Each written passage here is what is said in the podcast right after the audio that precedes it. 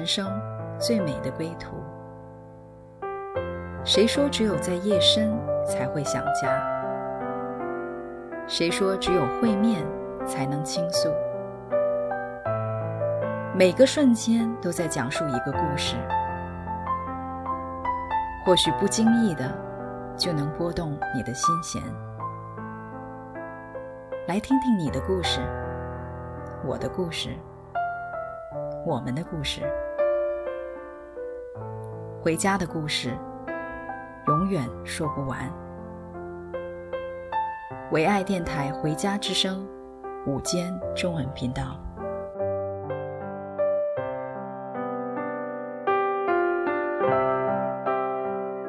亲爱的听众朋友们，你们好，这里是《回家之声》中文频道，聆听我心栏目。很高兴今天又和大家在空中相遇，我是主持人 Deborah。今天我们的做客嘉宾是我的好朋友亚萨，他要来与我们的听众朋友来分享他从一位摇滚歌星到福音歌手，从演绎到敬拜的生活蜕变。亚萨你好，欢迎你。Deborah 你好，亲爱的听众朋友们，你们好，很高兴今天能够在这个平台。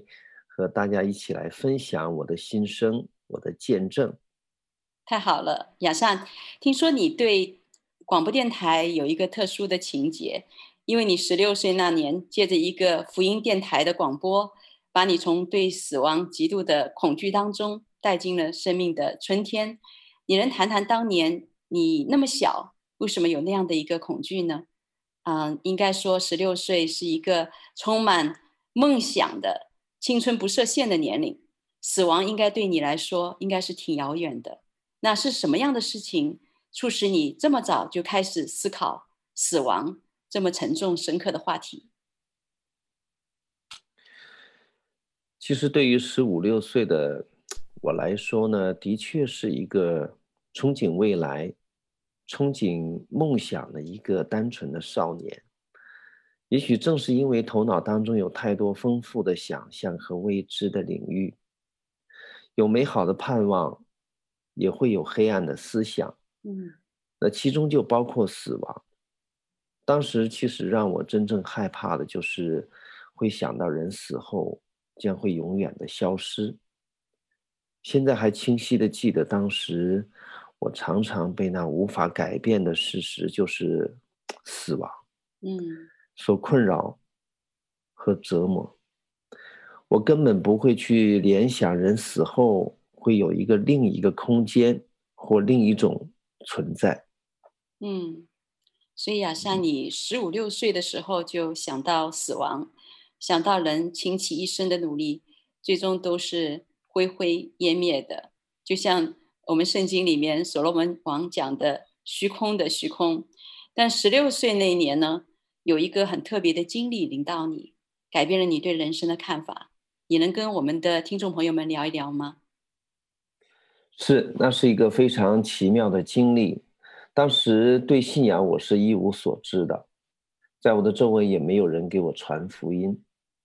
我知道那是主耶稣亲自以一种特别的方式来给我传了福音。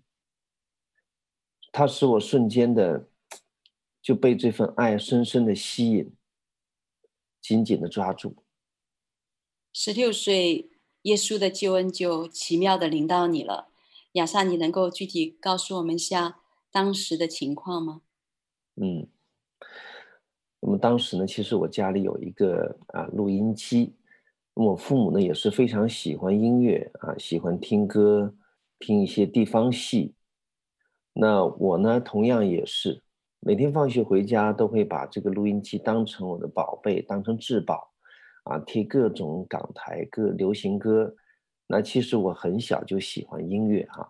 那么最初呢，我唱歌的萌芽也是来自于当时听一些啊老牌的歌手。我们知道当年有罗大佑啊、刘文正、谭咏麟，啊，跟大家都非常熟悉哈。那我也会经常会收听一些海外电台的音乐频道。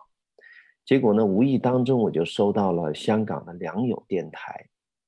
我常常会被里面的一些优美的一些诗歌所吸引，也喜欢听港台腔的啊播音，呃，当时里面的敬拜诗歌和呃圣经的分享，把我带进了一个全新的、一个非常奇妙的广阔的世界里。嗯，那么主耶稣十架的爱，深深的就触摸了我的心，也因此把我从对死亡的惧怕和恐惧当中释放出来。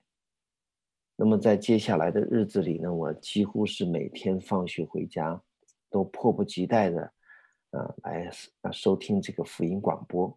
对，是亚萨，那你听到怎么样的福音信息，能够把你从死亡的这个惧怕当中释放出来呢？嗯，呃，记得在记忆里呢有一个非常深刻的画面。嗯，当时听广播的我呢是非常好奇的，能够听到这些不可思议的。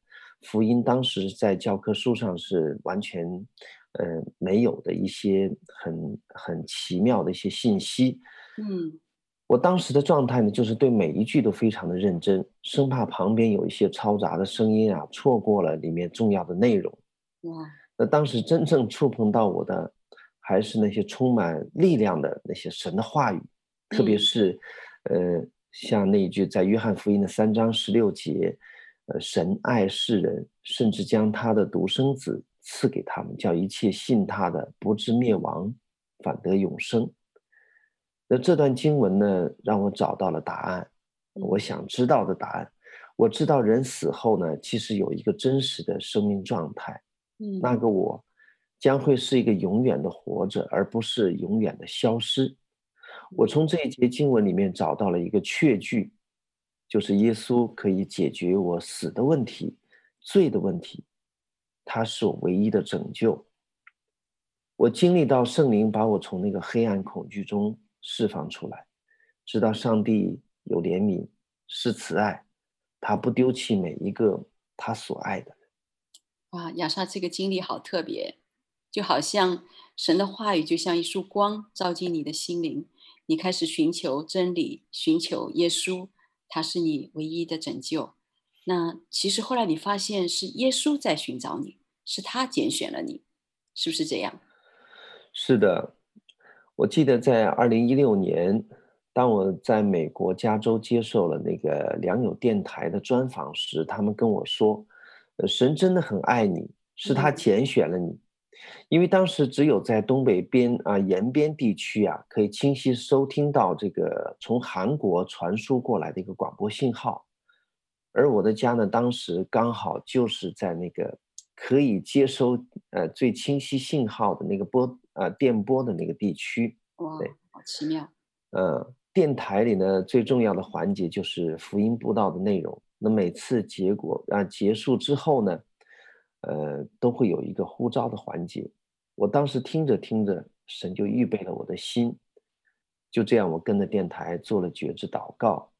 呃，我记得应该不止一次哈，跟着电台做了觉知祷告。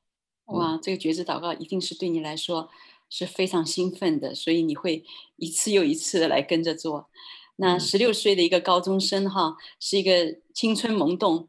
在许多的社交娱乐啊，对未来探索的这样的一个花季，居然你每每一天放学回家，按时的收听电台的节目，还跟着电台自己做了觉知的祷告，我觉得真的是神拣选的恩典临到你。亚萨十六岁信了主，做了觉知祷告后，他经历了什么？他的生命发生了怎么样的变化呢？亲爱的听众朋友们，这里是回家之声中文频道，我是主持人 Deborah。我们先来听一首亚萨的原创歌曲《蜕变》，然后我们再回来继续听亚萨与我们分享他的故事。好，一起听歌，嗯。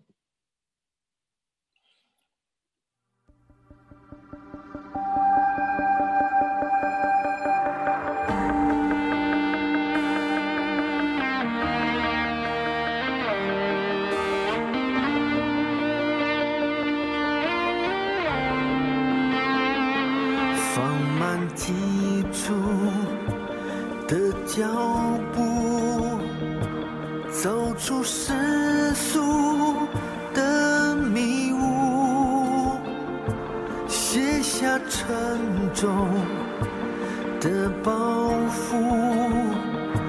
接受天堂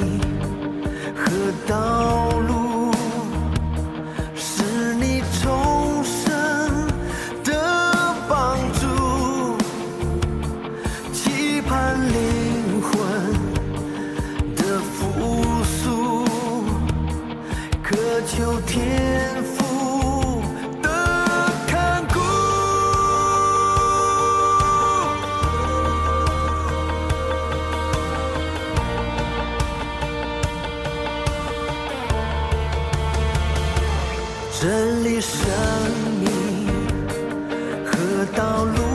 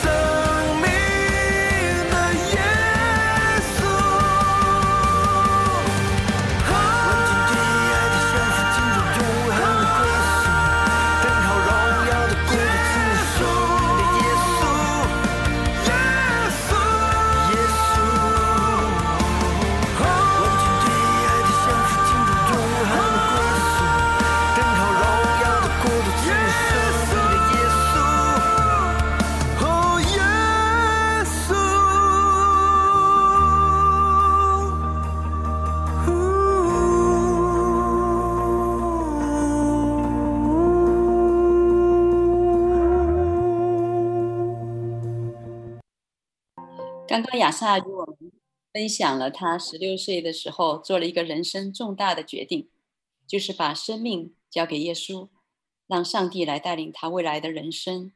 就像他歌中所唱的，完全对爱的降服。那接下来，亚萨，你有没有和你最亲近的家人来分享耶稣，分享你的新生命呢？嗯，当然有。嗯，记得是十九岁那年，啊，我母亲呢身患癌症。嗯，我当时呢，呃，就迫切的为她祷告。其实那个时候呢，我是用最简单的祷告的方式，嗯，因为也没有接受太多的牧养，对，用最简单的方式来为她祷告，并给她传福音。嗯，母亲呢没有抵挡，她接受了耶稣。她信主后呢，不仅病得了医治，非常奇妙，她病得了医治，还被圣灵开启，渴慕神的话。后来不断的认识神，经历神，遇见神。很快，母亲的生命呢就改变了。她开始向左邻右舍传福音，也很快在家里建立了小组，并开始尝试讲道、侍奉神。渐渐，我们家就成了一个聚会的地方。神也带领我母亲经常会出去学习、装备真理，呃，带领聚会、分享圣经。啊，没多久，我们家里的人，啊，居然做了一屋子的人，一屋子的人。嗯，哇，亚萨，你那时候没有得到什么牧养，很简单的一个福音的信息，居然让妈妈得了医症。真的，福音是圣灵做在做自己的工作。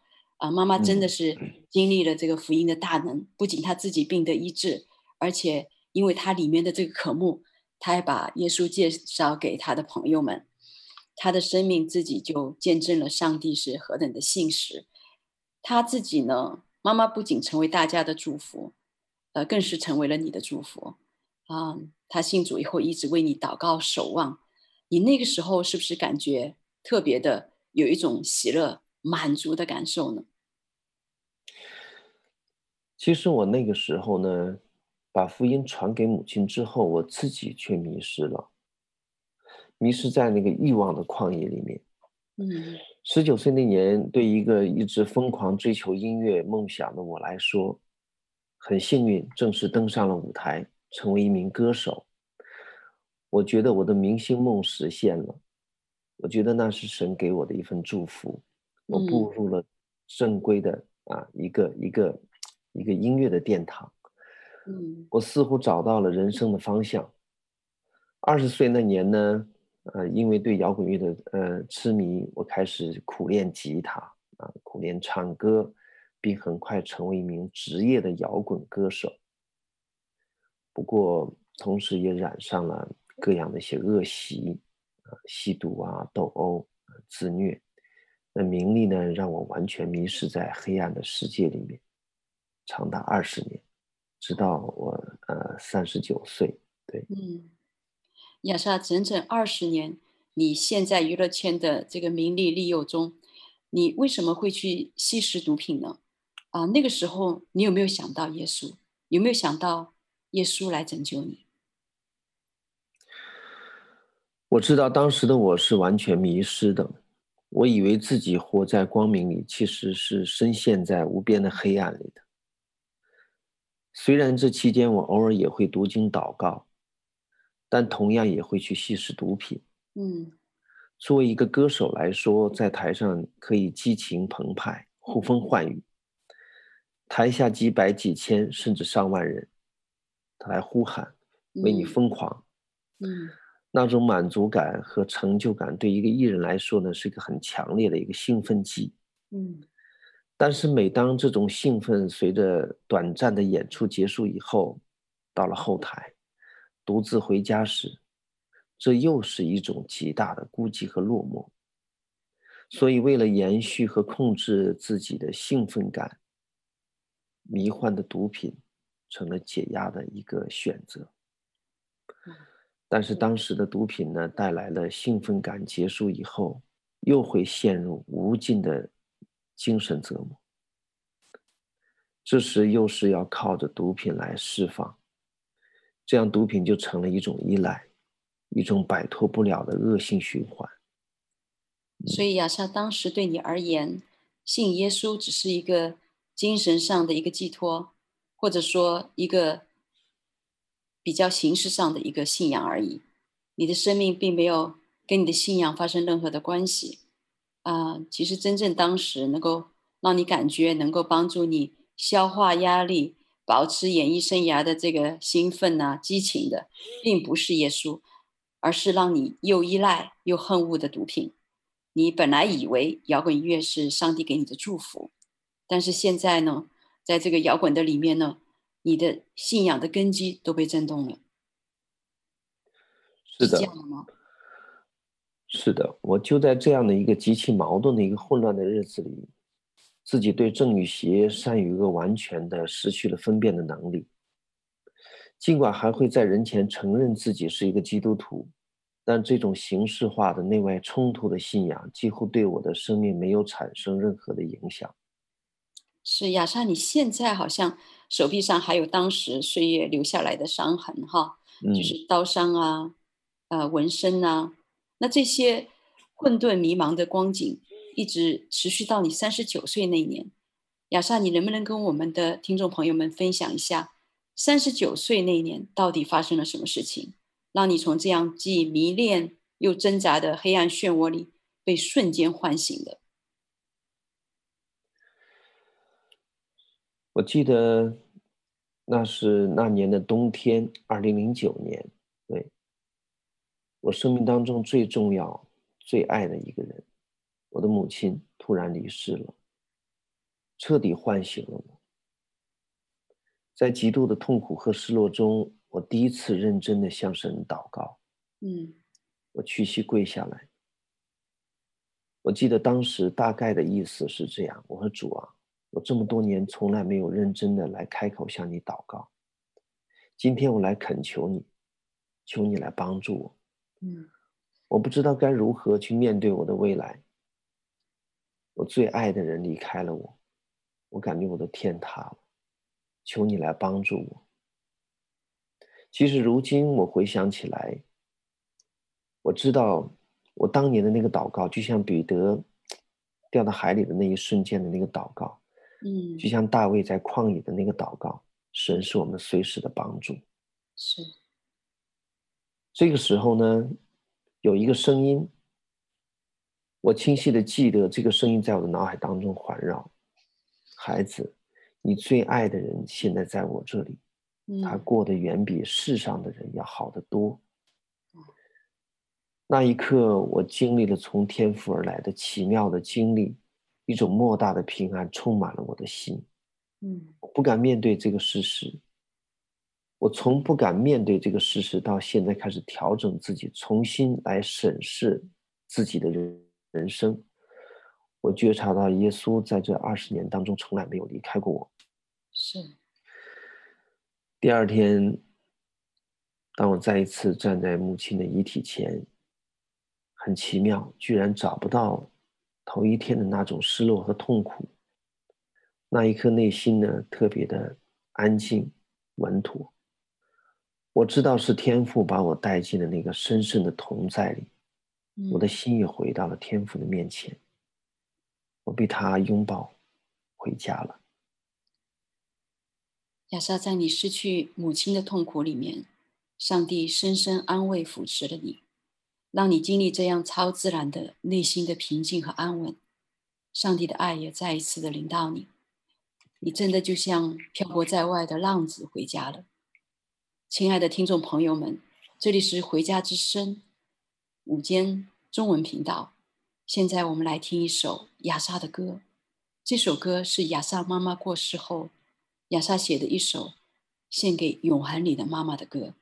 这首歌的名称是《你在那里》。等会儿回来，我们继续听亚莎回家的故事。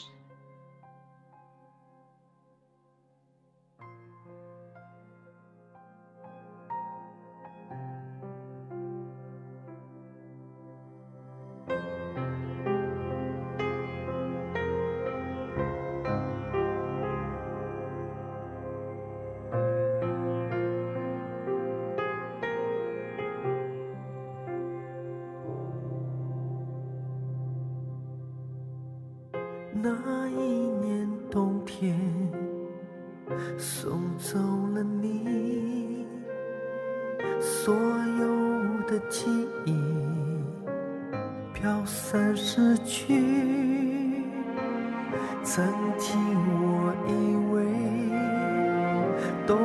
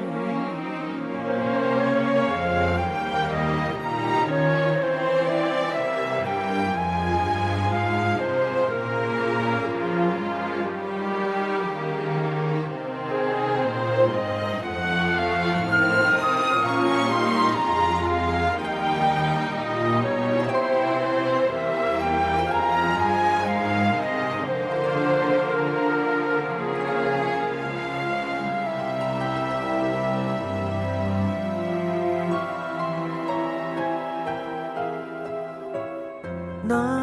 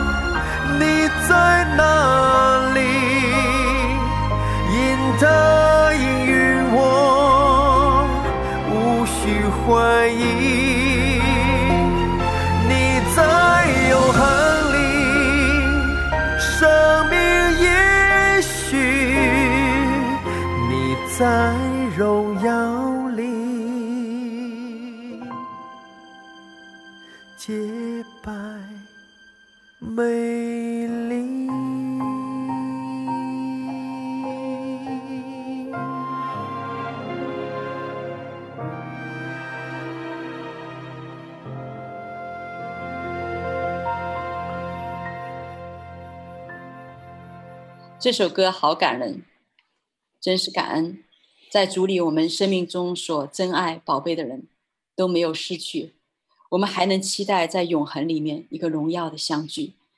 神借着妈妈的离去，把亚萨你从混沌麻木中唤醒，神亲自安慰了你，把你带回家。感谢主，我现在呢。呃，夹在圣经里呢，我突然看到妈妈当年留下的一些一些小纸条，一些灵修的呃日记笔记。嗯，我看到她写了一段话。嗯，我最大的属灵财产就是神，我最大的福分就是神。有了神在我里面，我就有了信心，有了力量，有了智慧，有了一切。啊。对，我看到他当年真的是对主的那种那份爱，其实我现在还记得非常的清晰。但那个时候呢，其实我是是迷失的，所以呢，真的挺感恩的。我这一刻呢，其实我就在回想当年的那些一幕一幕的画面。嗯，嗯，所以我开始在主的面前呢，回家之后就开始醒察我自己。想起母亲生前跟我曾经分享过一段经文，她经常跟我跟我分享这段经文。嗯，呃，就这个世界和其上的情欲都会过去，唯有遵行神旨意的，是永远长存的。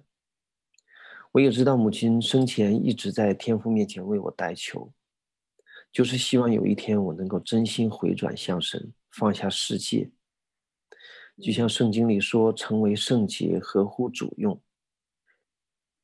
用更新的、用更新的生命和赞和赞美的歌声 来侍奉神。阿门。如今我的回归让我真实的经历到，在圣经撒母耳记里面那位美伟大的母亲哈拿，嗯，她在神面前的那个祷告许愿，献上自己的爱子撒母耳，神也垂听了我母亲十几年的衷心的代求。把儿子全然献上的代求，我也很快领会到，要为主放下这个世界，接受主对我生命的呼召和带领。哇，其实妈妈虽然走了，但是妈妈的祷告，嗯，其实在冥冥当中一直在带领着你。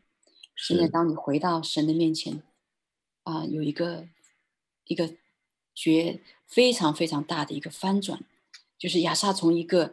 颓废的、叛逆的这样的一个摇滚歌手，转变成为一个肩负神神圣使命的一个福音的歌手。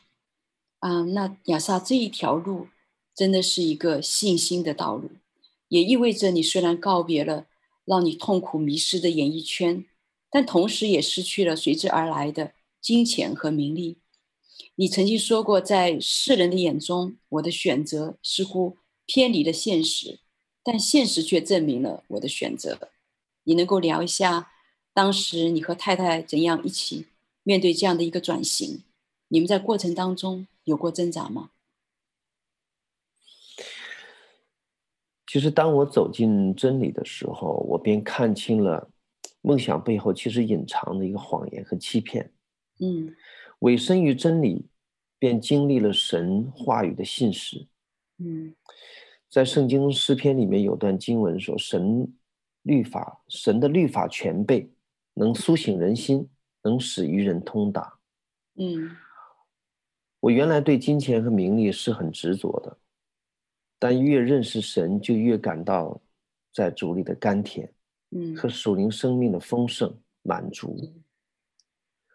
我们在转型期间呢，也会有软弱，这是一定的。嗯，但总会在软弱当中经历神的完全和恩典。是。我们在处理完母亲的后事，我回到北京，按照母亲生前的遗愿，我找到了一间教会。当我和妻子走进教会的那一刻，我看到弟兄姊妹的赞美，我的心瞬间被融化。我和妻子拉着手站在那里，止不住的流泪。我从信主到母亲过世，从未啊，在这个过程当中从未离开啊，从未进过教会。嗯。但当我一踏进教会的那一刻，我就知道，其实神一直都在等着我。嗯。从那一天开始，直到今天，我再也没有离开过神的家。我也渐渐的脱离了演艺圈，从一个颓废叛逆的摇滚披头士啊，这是我个人的一个形容自己的当当时，蜕变成为今天蒙神恩召的神国的宣教士。从炫技到献祭，从演绎到敬拜的重生之路，让我明白，这生命蜕变的过程不是我个人努力的结果。是神怜悯的心肠，不是人的能力，而是神的作为。亚莎，谢谢你的分享。啊、你从华丽辉煌的这个舞台、灯光、焦距的这个歌星，转变成为安静、专注在教会里听到的普通的一员。你走过怎么样的心路历程？可以跟我们的听众朋友们来分享一下吗？嗯。那教会的弟兄姊妹呢？其实我看到他们的单纯善良啊，对神的那份爱、那份渴慕，这是我在演艺圈里所看不到的。嗯，尽管在某些方面呢，我被视为异类啊，他们就是觉得我们教会里有这样的一个异类啊。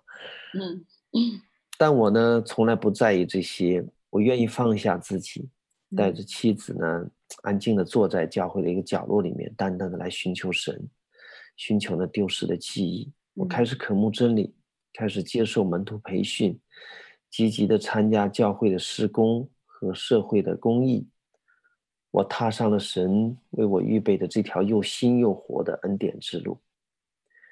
尽管在人看来，我失去的可以让我风光无限的绚丽的舞台，嗯，但却让我收获了充满荣耀的。敬拜的祭台，在我的生命里充满了经历神的复活的大能。我照着自己啊，他 照着自己的大怜悯，重生了我，叫我有了活泼的盼望。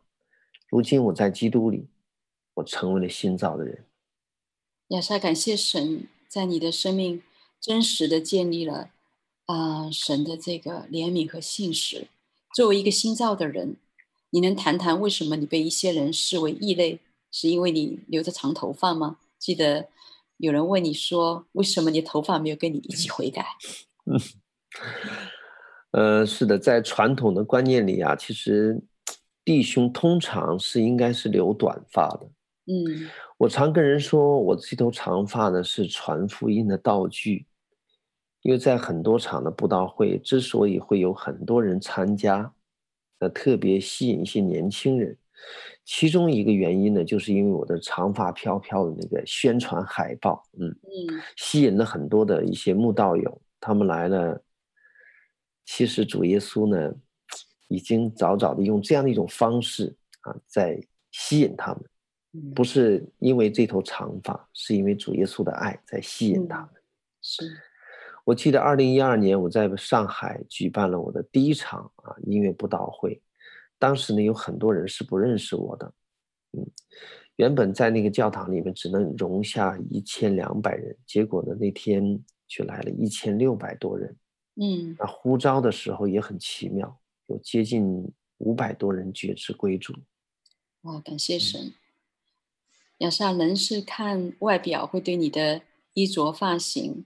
用摇滚乐来宣扬啊福音，有各种的评判，但是神是看内心的，他知道你是用心来敬拜他，用心来爱人。信主以后呢，你也发现前面这些年你亏欠上帝太多，他赐给你的歌唱音乐的天赋，当时都没有想到用来容神一人，而是浪费在这个功名利禄的追逐里面。所以，当你愿意重新回到神面前，把生命的主权交还给神以后呢，上帝开始带领你去到戒毒所、难民营、孤儿院、临终关怀病房去探访那些需要的人。你能够谈谈这个期间是一些使你难忘的事情吗？嗯，我觉得在那几年呢，神给我一个非常清晰的带领。嗯，我记得从二零一二啊，二零一一年开始啊，那接下来其实有两三年的时间，呃，每年的春节我都会去孤儿院啊，嗯、去跟那些孩子们一起过春节啊，包括给也会给老师们、给孩子们一起啊，一起跟他们一起包饺子啊、烧菜，嗯，嗯，那么也让这些孩子呢。啊、呃，感受到啊、呃，有父母有父母的感觉，有家的感觉，对，嗯、在整个的过程当中，其实我在跟孩子们建立了很深的一个一个关系啊，也会带他们祷告，嗯，哦、所以呢，每次都会陪伴，等孩子们都入睡的时候，啊、呃，我才会离开。嗯、那么，其实，在这些孩子当中啊，我看到。啊，每个孩子的身上都有一些不一样的经历，啊，有的是被父母呃遗弃的，那么有的呢也是会有一个是被啊母亲啊把那个头啊打得有点，呃，反正就是智商也出了问题，反正呃过程对对对被虐待，那现在这个问题呢其实也是很普遍的一个现象，这也是。源自于很多的一些啊、呃、家庭没有信仰的家庭，真的会出现一些这样的状况。是，嗯、所以大多数当时家庭因为不认识神呢，很多家庭其实是不接受这种孩子的。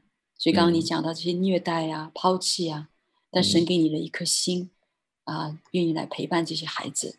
所以亚萨，我真的看到天父在你生命当中所做的是何等的美好。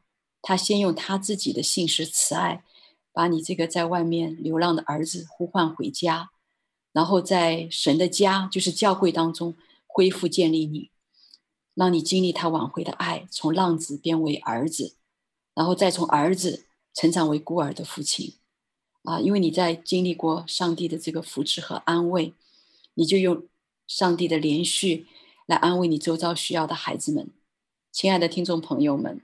我们现在先暂停在这里，我们一起来欣赏亚萨的歌《归回》。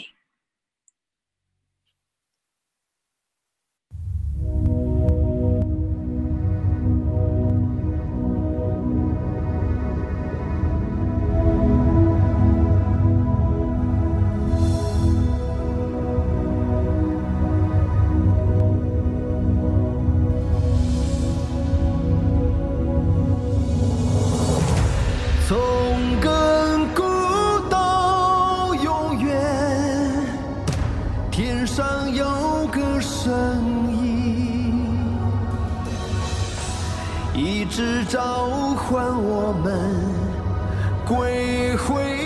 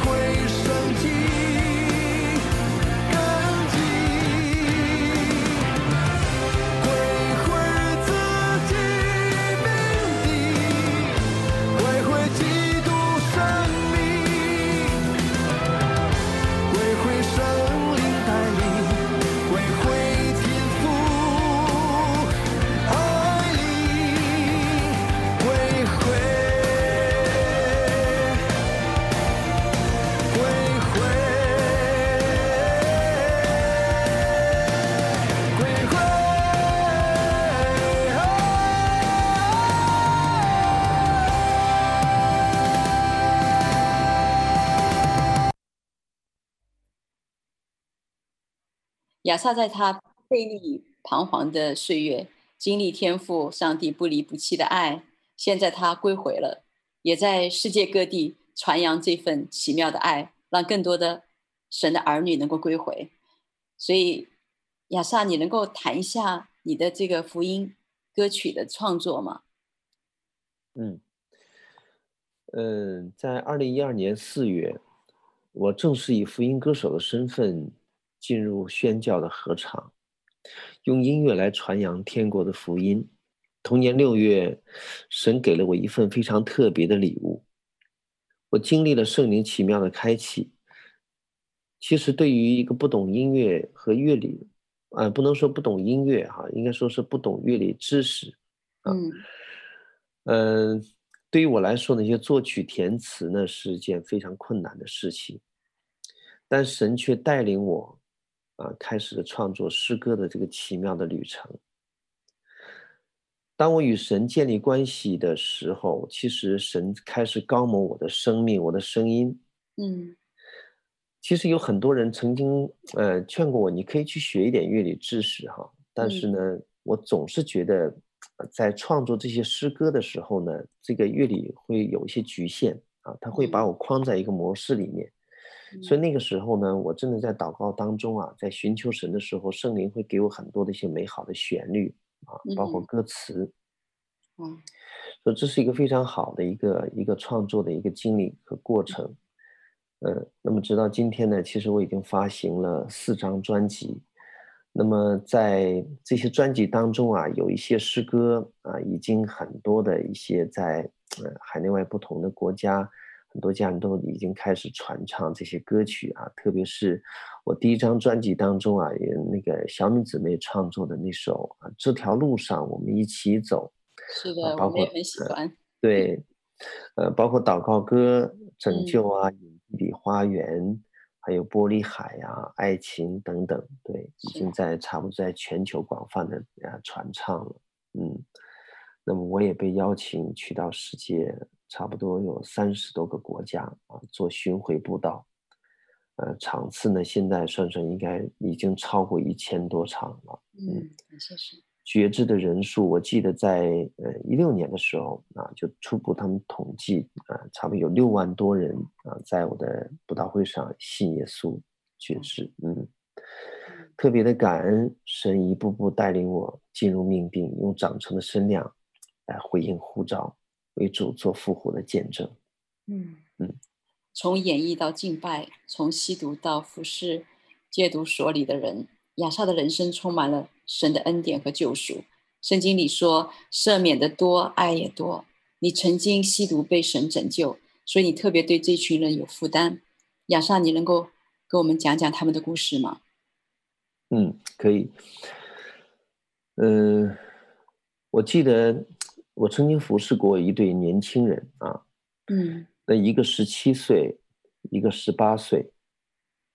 呃，昨天晚上呢，其中有一个呃一个小伙子还有在跟我呃打电话，嗯，那么其实呢，当他回归之后，其实他里边他是有罪恶感的。当他还有罪恶思想的时候，我相信他会有里面会有有圣灵的责备的，嗯嗯。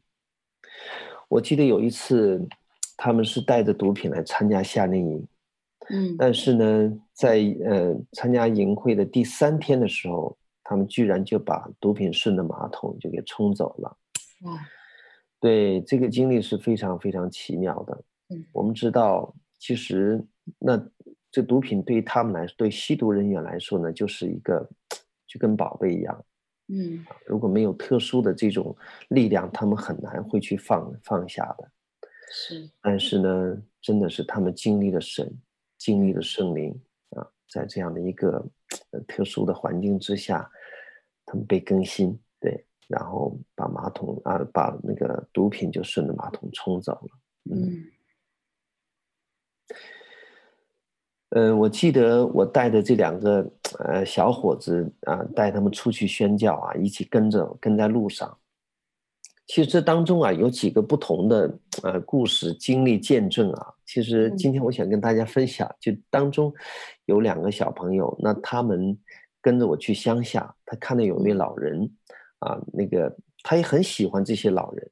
嗯，其实这些孩子原本他们里面有很多良善的东西。是，啊，对，就像昨天那个小伙子在跟我打电话的时候，其实他并不想陷在那个不好的那个那个那个犯罪的那个思想里面，他不愿意不愿意那样。